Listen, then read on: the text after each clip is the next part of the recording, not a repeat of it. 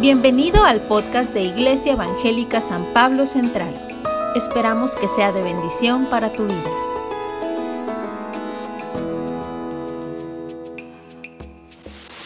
Feliz año. ¿Qué tal se la pasaron? ¿Comieron rico? A ver qué cenaron el 31. Tamales, ¿qué más? Irria, pozole, menudo. Ay, ay, ay. Nada mal, nada mal, nada mal. Muy bien. Ah, déjame regresar por mi agua. Nada mal. Somos buenos para comer los mexicanos, ¿verdad?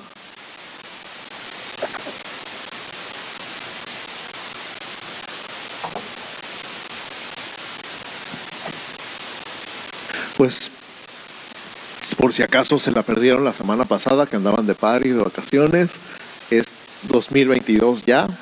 Bienvenidos al nuevo año. Y es el año de la iglesia. Hemos declarado nuestro lema, nuestro tema de estudio este año 2022. Lo hemos declarado el año de la iglesia. Di conmigo, el año de la iglesia. Y no estamos hablando, por supuesto, del edificio, ni estamos hablando nada más de la iglesia de San Pablo, sino de toda la iglesia, la suma de todos los santos de todas las edades en todo el mundo, y particularmente, sí, la iglesia local, la iglesia en la ciudad en este tiempo. Entonces, la iglesia de Tijuana en el año 2022, al mismo tiempo todo. Y parte de lo que vamos a estar estudiando, obviamente, la eclesiología es la rama de la teología que estudia la doctrina, todo lo que dice la Biblia acerca de la iglesia. Y vamos a ver a la iglesia en el Antiguo Testamento y vamos a ver a la iglesia en el Nuevo Testamento y vamos a ver a la iglesia a través de los siglos, la historia de los avivamientos y despertares que ha habido a lo largo de todos los 21 siglos que ha existido la iglesia. Incluso podemos pensar en todas las veces que, que enemigos han tratado de destruir la iglesia y que han jurado de que antes ellos se mueran, la Biblia ya va a ser cosa del pasado. Y adivinen qué, ellos ya no están y nosotros seguimos aquí. Porque la iglesia no es algo, una institución humana, no es algo creado por los hombres. La iglesia es la novia del Cordero. La iglesia es el cuerpo de Cristo y Cristo es la cabeza de la iglesia y Él cuida y protege y sostiene a la iglesia. Y cuando ha habido desviaciones en la historia de la humanidad en la iglesia, Dios siempre ha mandado a alguien para redirigir, reencaminar y volver precisamente al camino. Y esta historia es fabulosa, es maravillosa. Y, y ¿cuántos se acuerdan que en octubre celebramos la reforma? Hicimos un poquito de, de recordatorio. Gracias. Una persona sí se acuerda. Yeah. Y, recordamos un poquito de lo que pasó con Lutero y cómo hubo otras personas que en ese tiempo se levantaron y dijeron, esto ya no es lo que es la iglesia de la Biblia. Y este mes en particular nos vamos a enfocar en esto. Nace la iglesia, el nacimiento y la historia de la iglesia como tal. Y el día de hoy nos vamos a enfocar particularmente en el nacimiento. ¿Dónde y cuándo nació la iglesia? Bueno, en la eternidad, en el corazón de Dios. Pero aquí en la tierra lo vemos en el libro de los Hechos en el capítulo 2. Ahí vemos el nacimiento de la iglesia y vamos a leer juntos. Si me acompañan, por favor, Hechos 2 del 1 al 18. Saquen su Biblia, prendan su teléfono, abran su app. No se confíen nada más a la pantalla. Me encantaría que nos siguieran. Y tú también estás ahí en tu casa viendo la transmisión, abre tu Biblia en Hechos 2 para que lo lean de primera mano.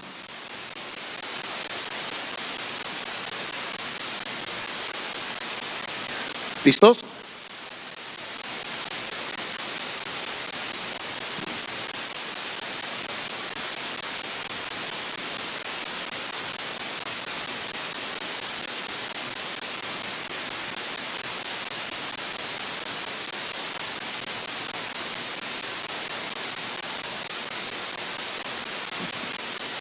Hechos 2.1. Cuando llegó el día de Pentecostés, ¿qué día era?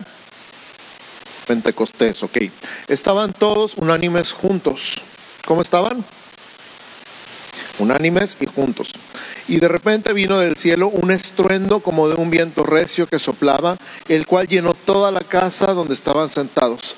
Y se les aparecieron lenguas repartidas como de fuego asentándose sobre cada uno de ellos, y fueron todos llenos del Espíritu Santo. ¿Cuántos fueron llenos del Espíritu Santo? Todos. Y comenzaron a hablar en otras lenguas, según el Espíritu con mayúscula les daba que hablasen.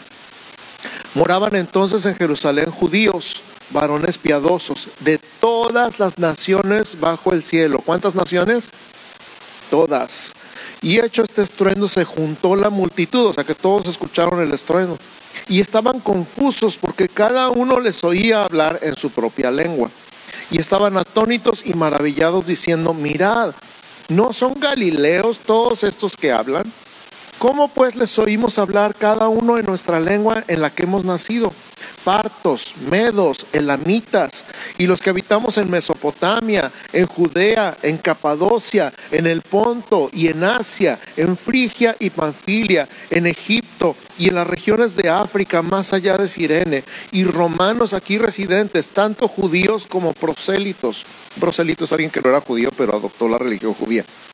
Cretenses y árabes les oímos hablar en nuestras lenguas las maravillas de Dios. ¿Qué hablaban? Y estaban todos atónitos y perplejos, diciéndose unos a otros, ¿qué quiere decir esto? Mas otros burlándose decían, están llenos de mosto. Mosto es el, el vino. Sí, cuando están borrachos, pues. Entonces Pedro, poniéndose en pie con los once, alzó la voz y les habló diciendo, varones, judíos y todos los que habitáis en Jerusalén. Pausa. Este Pedro es el que 50 días antes había dicho, no lo conozco. No sé quién es Jesús y no sé de qué me hablas. Este Pedro se levantó y dijo, varones, judíos y todos los que habitáis en Jerusalén, esto os sea notorio y oíd mis palabras. Porque estos no están ebrios como vosotros suponéis, puesto que es la hora tercera del día, son las nueve de la mañana y todavía no abren las cantinas. Mas esto es lo dicho por el profeta Joel. En los postreros días, dice Dios, derramaré de mi espíritu sobre toda carne. ¿Cuánta carne? Toda carne. Y vuestros hijos y vuestras hijas profetizarán. Vuestros jóvenes verán visiones y vuestros ancianos soñarán sueños. Y de cierto sobre mis siervos y sobre mis siervas en, lo que, en aquellos días derramaré de mi espíritu. Hasta ahí vamos a parar. Este es entonces el nacimiento de la iglesia. Jesús dijo, tú eres Pedro, ¿se acuerdan? Y sobre esta roca, la confesión de Jesús, tú eres el Cristo, el Hijo del Dios viviente, edificaré mi iglesia y las puertas del Hades no prevalecerán contra ella. Entonces, ¿quién edifica la iglesia? Cristo. Cristo dijo, yo voy a edificar mi iglesia. ¿Y cómo le hizo Cristo para edificar a su iglesia? Por medio del Espíritu Santo. Amén. El Espíritu de Cristo, el Espíritu Santo, está hasta la fecha, desde Hechos 2 y hasta nuestros días, edificando a la iglesia. Él es el que edifica la iglesia. ¿Quién edifica la iglesia? Cristo. Y por medio de su Espíritu Santo, Él nos está edificando a ti y a mí el día de hoy. Entonces vimos el inicio de la iglesia, pero como dije al principio, la iglesia nació en la eternidad, en el corazón de Dios. Di conmigo esta frase, por favor. La iglesia nació en la eternidad, en el corazón de Dios. A través de toda la Biblia vemos que Dios tiene un plan eterno, desde antes de decir sea la luz, desde antes de Génesis 1.1, cuando dice, en el principio creó Dios los cielos y la tierra. Antes de crear los cielos y la tierra, Él ya había soñado con la iglesia. La iglesia es, repito, el cuerpo de Cristo, es la esposa del Cordero. Él tenía un sueño y en ese sueño estamos tú y yo. Entonces el propósito de Dios desde la eternidad es llegar a tener muchos hijos que se parecieran a su Hijo. Muchos hijos como Jesús. Por supuesto, en su presciencia, que quiere decir saber todo desde antes, conocía todo lo que sucedería antes de crear al hombre. O sea, él ya sabía, voy a crear al hombre, el hombre me va a traicionar, yo voy a pagar por su traición para que el hombre pueda estar conmigo porque quiere, no porque no le queda de otra. Eso es su plan, siempre ha sido su plan. a pesar de saber de la caída, continuó con lo que se había propuesto, ya que también conocía el final de la historia. Qué padre es conocer el final de la historia, ¿sí o no? ¿No? ¿No les gusta saber el final? Sí, ok. ¿Cuántos leyeron Apocalipsis a finales de diciembre?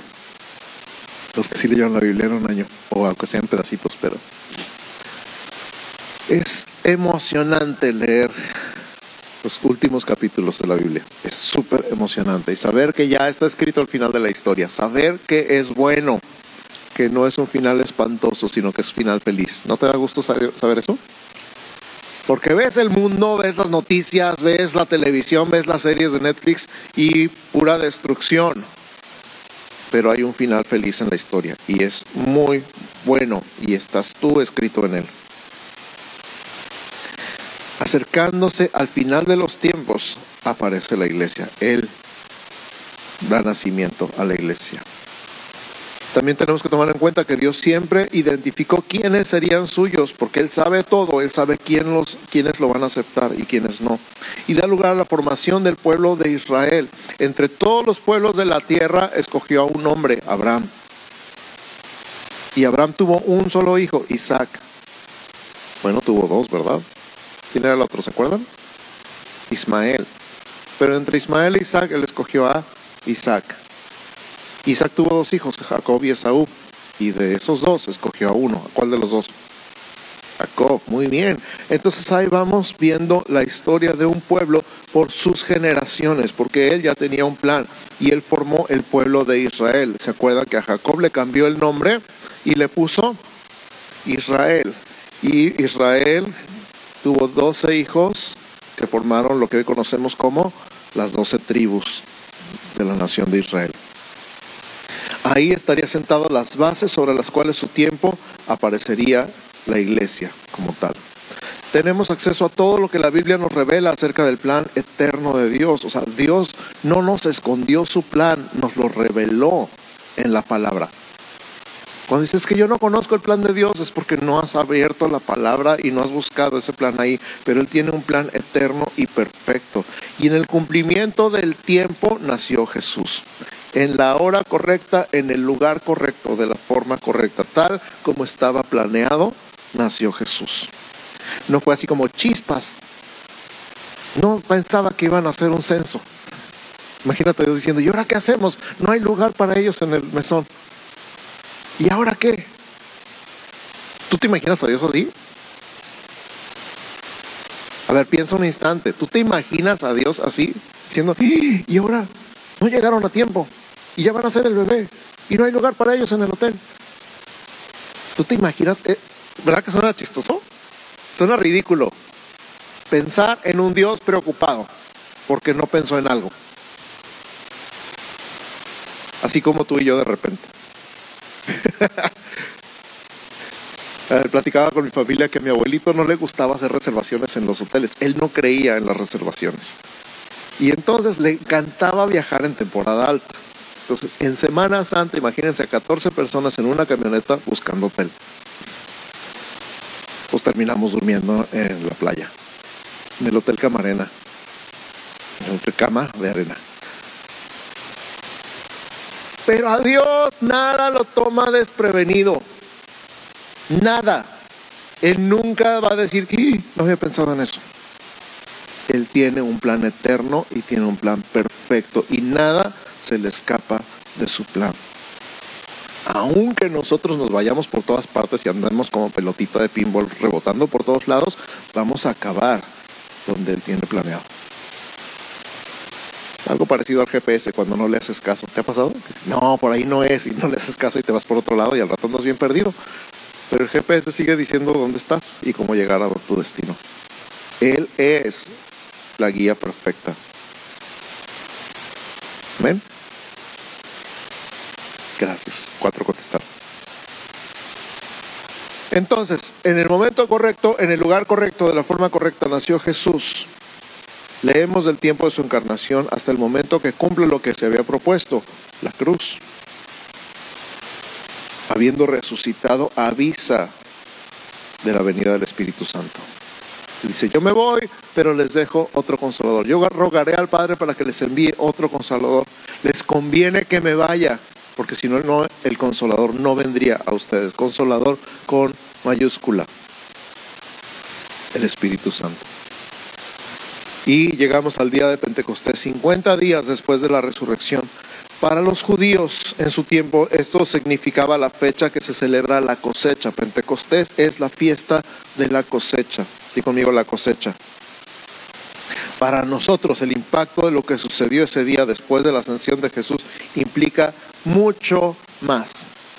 Nosotros ya ni, ni nos acordamos de la cosecha del día de Pentecostés, ¿verdad?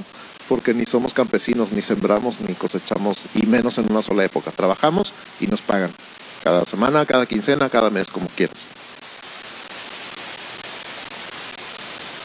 Ya regresaron los pichones. Entonces él dijo que se iba, pero que venía el Espíritu Santo. Él lo cumplió, él envió al Espíritu Santo el día de Pentecostés. El día de Pentecostés, cuando hablamos de la cosecha, la fiesta de la cosecha, hubo una cosecha de creyentes. Más de tres mil personas se convirtieron ese día. Más de tres mil personas. ¿Te imaginas una conversión de tres mil personas en este tiempo, en este lugar? Se convirtieron y se bautizaron el mismo día, como tres mil, cuando escucharon ese mensaje de Pedro, el mismo que había negado a Jesús 52 días antes. El mismo día Pedro recibió el valor de predicar a la multitud. Tres mil se convirtieron. Algo que me impresiona de este número no, ah, no sé si alguna vez te lo había contado, pero el día que se promulgó la ley, cuando en tiempo de Moisés, ¿se acuerdan que Moisés estaba allá en el monte y que estaba recibiendo los diez mandamientos, bueno, toda la ley? Y luego Dios le dijo, bájate porque el pueblo que te sacaste de Egipto ya se corrompió, ya se hicieron un, un ídolo y ya le están bailando y haciendo sacrificios y todo. Y entonces cuando baja Moisés y rompe las tablas de la ley, ¿sí se acuerdan de ese evento? Y entonces se lanzan y, dice, ¿quién está por Jehová? Creo que es Josué el que grita eso. Y van y matan a todos los que hicieron el becerro de oro y a los que le ofrecieron sacrificios. Ese día, el día que se promulgó la ley, murieron tres mil personas. El día que se promulgó o que nació la iglesia, se salvaron tres mil personas. ¿Coincidencia? Yo no creo. La verdad, no creo. Otra cosa interesante. ¿Se acuerdan de la Torre de Babel? ¿Qué pasó en la Torre de Babel? La gente dijo, vamos, hagámonos una ciudad y una torre por si fuéramos esparcidos sobre la faz de la tierra. Dios ya les había dicho, fructificad, multiplicados, llenad la tierra y sojuzgadla. Pero ellos no quisieron llenar la tierra, quisieron quedarse todos juntos en una ciudad. Y empezaron a construir la ciudad y empezaron a construir la torre que llegara hasta el cielo. Los intentos del hombre de llegar al cielo desde ese tiempo por sus propios medios. Y Dios descendió y los vio trabajando y dijo, ah, mira, estos no, nada los va a detener. Descendamos y confundamos sus lenguas para que no se entiendan uno al otro. Y entonces Dios confundió las lenguas de todos. A partir de ahí cada quien habló un idioma diferente y fueron esparcidos sobre la faz de la tierra. El día de Pentecostés están todos reunidos de toda la tierra en un solo lugar. Y los discípulos hablan todas las lenguas de la tierra, pero hablan las maravillas de Dios. ¿Coincidencia? Yo no creo. Qué impresionante es el día de Pentecostés. Qué impresionante es el día del nacimiento de la iglesia, salvación y las maravillas de Dios en todos los idiomas de todas las naciones. Qué cosa más increíble, ¿sí o no? ¿Lo habías visto así alguna vez? Después de unos siglos, el cristianismo se convierte en la religión oficial del imperio romano a fines del siglo IV, más de la mitad de la población del imperio se consideraba cristiana. Para entonces la persecución y el tiempo de los mártires ya había pasado. Ya podían celebrar su fe con toda libertad. El día de hoy, tú y yo podemos seguir celebrando Pentecostés. No solo un día, sino todo el año. Voy a repetir esta frase. El día de hoy tú y yo podemos seguir celebrando Pentecostés, no solo un día, sino todo el año. Esto que acabamos de decir. Igual que Pedro, predicar el Evangelio a todos los que no se han entregado al Señor, para que la iglesia siga creciendo y multiplicándose, la iglesia de Cristo. Por eso es importante y esencial que lo que se predique produzca el mismo resultado que hubo con la predicación de Pedro. Nuestro mensaje no se basa en emociones o en promesas falsas. Nuestro mensaje es lo esencial del Evangelio, el sacrificio de Jesús en la cruz del Calvario. Es más que suficiente para nuestro perdón. Se necesita comunicar con claridad. Y aunque produzca una emoción, el propósito es que la persona reciba a Jesucristo como una decisión personal y consciente, que se convierta en un discípulo de Jesús. Por eso dijo en Mateo, id y haced discípulos a todas las naciones de la tierra. No nada más es una emoción momentánea, es una decisión trascendente, un cambio de vida convertirse en un discípulo de Jesús, que haga otros discípulos de Jesús. Esa es nuestra misión. Entrar en un proceso de santificación, que no es otra cosa que la salvación de nuestra alma. Crecer en el conocimiento y la aplicación de la palabra de Dios, obtener la seguridad de que nuestro destino está en el cielo, la presencia de Dios. ¿Cuántos saben que van al cielo? ¿Están seguros? Levanten la mano. Si no estás seguro, ahorita te voy a decir cómo.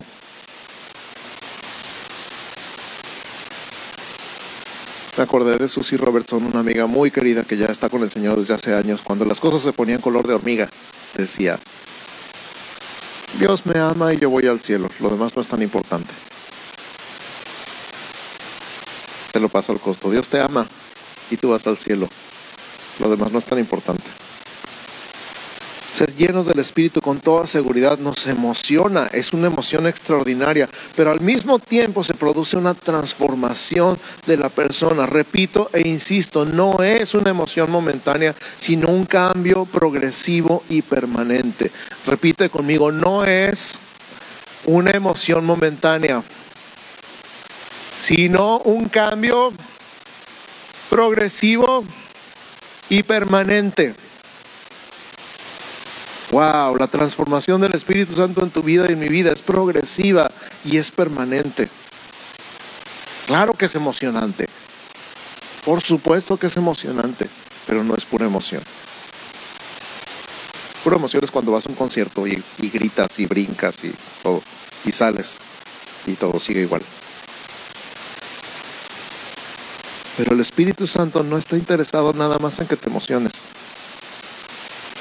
Él está muy, muy profundamente interesado en transformar tu vida, tu manera de pensar, de hablar y de comportarte.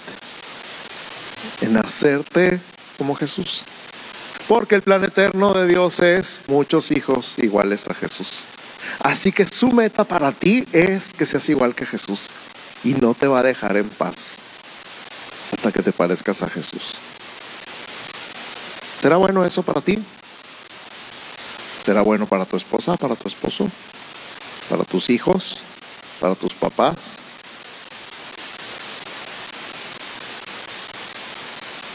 Es maravilloso. La presencia del Espíritu Santo produce el cambio.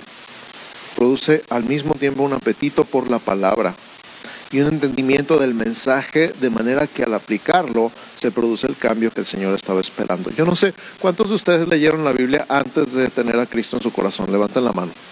Que algunos les dio curiosidad y leyeron la Biblia y dijeron, pues a ver de qué se trata esto. ¿Y cuántos de ustedes les pasó lo mismo que a mí que no entendieron nada? sí, leímos la Biblia y decimos, ay, caray, pues a ver si la leo otra vez, a ver si le agarro algo. Y decíamos como que no, pues qué onda con este libro. Y luego Llegó Cristo a tu vida, recibiste la revelación y recibiste el Espíritu Santo y vuelves a leer la Biblia y dices, wow, esto no estaba aquí el año pasado.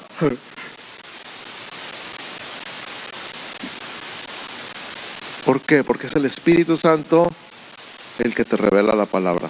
Es el Espíritu Santo el que te enseña la palabra y es el Espíritu Santo el que te invita a aplicar la palabra en tu vida. Aplicar. Aplicar es una palabra muy Muy interesante, ¿no? ¿Cuántas cosas sabemos que no aplicamos? Pero aplicar la palabra es obra del Espíritu Santo en tu vida. En el momento justo cuando estás a punto de abrir la boca y regarla y el Espíritu Santo te recuerda la palabra. Has visto hombre apresurado en sus palabras, más esperanza hay para el, para el necio que para él. Me callo, me muerdo la lengua. El día de Pentecostés para la iglesia señaló un momento crucial en la historia de la redención y la obra que Jesús vino a llevar a cabo durante la encarnación a favor de la iglesia. Hay paralelismo entre lo que sucedió ese día con lo que se nos dice en la creación. El Espíritu de Dios se movía sobre las aguas. Lo que logró consumar Jesús terminará en el cielo. Un cielo nuevo y una tierra nueva al final de todos los tiempos. Qué impresionante y qué emocionante es la historia del cielo nuevo y la tierra nueva.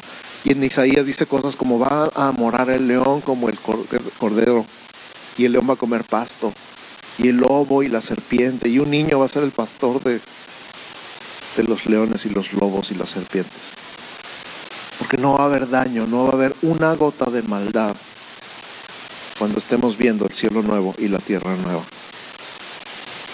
Escucha, no va a haber una gota de maldad cuando Dios haya terminado con nosotros. Me acuerdo de esa canción viejita que decía, en el principio el Espíritu de Dios. ¿Se acuerdan? Se movía sobre las aguas, pero ahora se está moviendo dentro de mi corazón. Pero ahora se está moviendo dentro de mi corazón. ¿Cuántos tienen el Espíritu Santo moviéndose en su corazón? El día de hoy, si no lo tienes, simplemente recíbelo recíbelo. Hoy, hoy, hoy, en cada verdadero creyente mora el Espíritu Santo. No solo con nosotros, sino en nosotros. Está presente. Necesitas aprender a escucharlo. Necesitas aprender a recibir su dirección. También a recibir su consuelo, su abrazo. A oír su voz que nos anima y que nos capacita para seguir adelante cumpliendo el plan y el propósito de Dios para nuestra vida.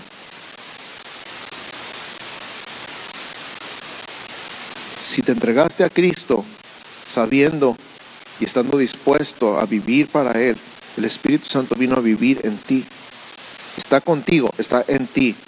Aprécialo, sométete a Él. Haz a un lado todo lo que te pueda distraer o confundir. ¿Y cuántas distracciones hay en esta vida? Para crecer en espíritu y en verdad como Dios lo ha prometido y lo desea para ti. Si te entregaste de todo corazón a Él, ya estás en el nuevo pacto. Ya el futuro que te espera es la eterna presencia de Dios. Hoy no solo eres parte del nuevo pacto, ahora formas parte de la gran comisión que se enfoca en extender su reino en esta tierra. Lleva a los que no lo conocen a ser discípulos verdaderos de Él, a desarrollarse espiritualmente y mantenerse bajo su autoridad. Él es el propósito de nuestra vida. Él es el propósito de nuestra vida. Hoy tú eres la iglesia. Repito, la iglesia nació el día de Pentecostés, pero el día de hoy tú eres la iglesia. Dios tiene un plan y un propósito para ti, no solamente individualmente, sino como el cuerpo de Cristo. ¿Cuántas personas a lo largo de la historia, repito, han tratado de desaparecer a la iglesia de la faz de la tierra? Ellos ya se fueron, la iglesia sigue aquí. Porque la iglesia es de Jesús y la iglesia eres tú. Cierra tus ojos y vamos a meditar un segundito en esto que acabamos de escuchar. Voy a invitar al equipo de alabanza que se vaya acercando.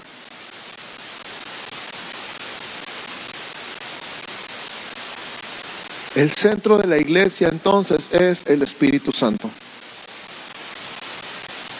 El corazón de la iglesia es el Espíritu Santo. El Espíritu Santo me atrevería a decir que es como el sistema nervioso del cuerpo.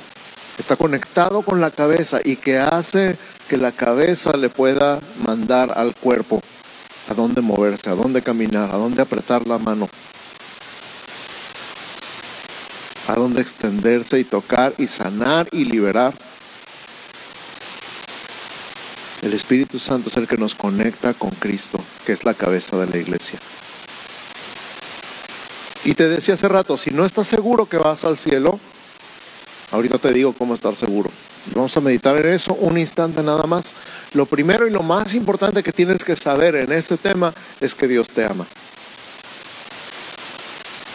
de toda la teología, de toda la doctrina, de toda la historia de la iglesia, de todo lo que podamos estudiar durante toda nuestra vida. Tengo más de 30 años estudiando y nunca voy a acabar. Ya me di cuenta que nunca voy a acabar porque Dios es infinito, no puedes terminar de estudiarlo nunca. Lo más importante y lo primero y lo que nunca debes olvidar es que Dios te ama. No hay nada que puedas hacer para que Dios te ame más.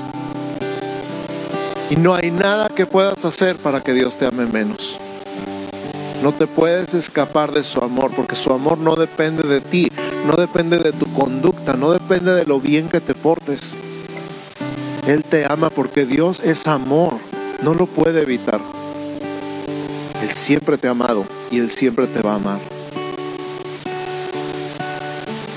La cosa es, no es que Dios te ame o no te ame, Él te ama con toda seguridad. El problema es que nosotros somos pecadores. Y que delante de Dios, porque Dios es santo, no puede haber pecado en su presencia. Y nosotros somos pecadores, nacimos como pecadores. No podemos recordar nuestro árbol genealógico, a lo mejor dos, tres generaciones, cuatro generaciones, pero Él conoce toda nuestra ascendencia hasta Adán y sabe que somos hijos de Adán y por lo tanto nacimos en pecado. Y a eso agrégale toda la lista de lo que nosotros hacemos en nuestra vida. Si te saben los 10 mandamientos y puedes repasar los 10 diciendo, yo he cumplido todos los 10 sin equivocarme ni una vez en mi vida, sin regalar ni una vez. No he robado, no he matado, si todo el mundo dice eso. Pero el último, por ejemplo, dice, no codiciarás la mujer de tu prójimo, ni su buey, ni su asno, ni su casa. En esos tiempos sería ni su trabajo, ni su carro, ni su casa, ni su bolsa, ni sus aretes, ni sus zapatos. Y el primero dice, amarás al Señor tu Dios con todo tu corazón y con toda tu alma y con toda tu mente y con todas tus fuerzas. Nadie ha cumplido toda la ley. Y te puedo decir que los mandamientos de Dios no son 10, toda la ley son 613 mandamientos. Por lo tanto, somos pecadores. Dios te ama, pero tú eres pecador. Por eso vino Jesús. Porque la paga del pecado es muerte y entonces Él vino a morir en tu lugar. Jesús vino al mundo con el único propósito de morir por ti. Para que tú fueras libre del precio del pecado. Y entonces tú aceptas o rechazas lo que Jesús hizo por ti.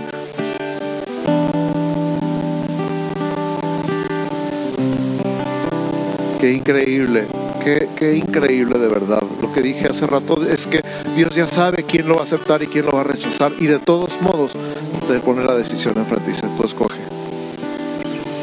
Y he tenido discusiones serias con pastores y teólogos al respecto, porque ellos dicen, si Dios ya sabe, entonces ¿para qué te da a escoger? Si su voluntad es, no, no, no, su voluntad es que escojas. Y Él el día de hoy te está dando a escoger. ¿Quieres mi salvación? ¿Quieres mi perdón? ¿Quieres mi gracia? ¿Quieres esta misericordia? ¿La quieres?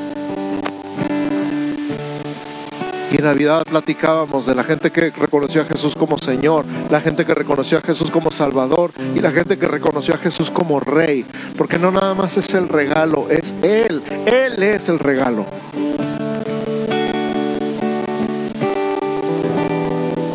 Es entrar en su reino. Así que voy a hacer una oración muy breve la voy a hacer rápidamente y después la voy a repetir lentamente para que la puedas repetir conmigo. Pero quiero decirla primero para que escuches y sepas de qué se trata. Es una oración más o menos así. Señor Jesús, te doy gracias por venir al mundo a morir en la cruz por mí que soy pecador. Te pido perdón, me arrepiento, recibo tu perdón. Abro las puertas de mi corazón y te invito a que entres a vivir en mí y me des vida eterna. Gracias por tu amor, por tu perdón y por tu salvación. En el nombre de Jesús. Y ahora la voy a repetir lentamente y todos los que ya la hicimos la vamos a hacer contigo para que no te sientas solo. Señor Jesús, te doy gracias por venir al mundo a morir por mí que soy pecador. Me arrepiento. Te pido perdón. Recibo tu perdón. Te abro las puertas de mi corazón y te invito a que entres a vivir en mí y me des vida eterna. Gracias por tu amor, por tu perdón y por tu salvación. En el nombre de Jesús. Amén. Amén. Si tú hiciste esta oración por la primera vez, es la primera vez, puedes levantar tu mano, por favor. Me encantaría saber. Gracias. Dos, tres, cuatro personas. Gracias. Es excelente, de verdad, felicidades. Anoten la fecha del día de hoy como el día que volviste a nacer. Este día dice la Biblia que volviste a nacer, naciste de nuevo. Yo nunca voy a olvidar, 25 de abril de 1987, tenía 13 años, me acuerdo dónde estaba, me acuerdo con quién estaba y me acuerdo cómo me puse de rodillas para hacer una oración como esta. Y ese día nací de nuevo apunta la fecha del día de hoy. Y si tú estás en casa, hiciste esta oración también, estás viendo la transmisión o en el futuro estás viendo en el, el video, hiciste esta oración, apunta la fecha en la que hiciste esta oración por primera vez y le entregaste tu vida a Jesús y volviste a nacer. Este día naciste de nuevo y nosotros le damos gracias a Dios por eso. ¿Verdad que sí? Ay, están tan congelados yo creo. Amén.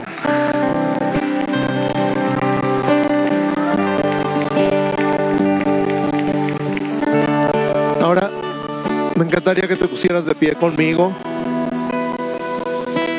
que levantaras tus manos conmigo y dijeras, Jesús, tú eres el centro de mi vida. Tú eres mi Señor, tú eres mi Salvador, tú eres mi Rey.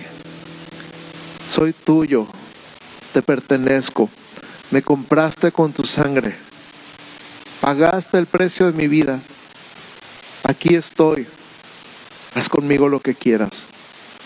Espíritu Santo, aquí estoy, guíame, dirígeme, enséñame, quiero caminar contigo, me someto a ti, tú eres mi autoridad, tú eres mi guía, tú eres mi maestro, tú eres el que me enseña la palabra, tú eres el que me revela la palabra. Me someto a ti, a tu dirección, a tu señorío, a tu autoridad. Quiero hablar lo que tú hablas. Quiero hacer lo que tú haces. Quiero ir a donde tú me digas. Quiero ser tu iglesia. Soy tu iglesia. Me declaro tu iglesia. En el nombre de Jesús, en mi casa, en mi trabajo, en mi escuela, con mis vecinos, con mis parientes, con mis amigos, con mis compañeros. Tienes toda la libertad y el poder y la autoridad para hablar a través de mí, para sanar, para liberar, para restaurar en el nombre de Cristo Jesús. Gracias Señor. Y ahora iglesia, que el Señor te bendiga y te guarde. Que el Señor haga resplandecer su rostro sobre ti y tenga de ti misericordia. Que el Señor alce sobre ti su rostro y ponga en ti paz. En el nombre de Jesús. Amén. Amén, amén, amén.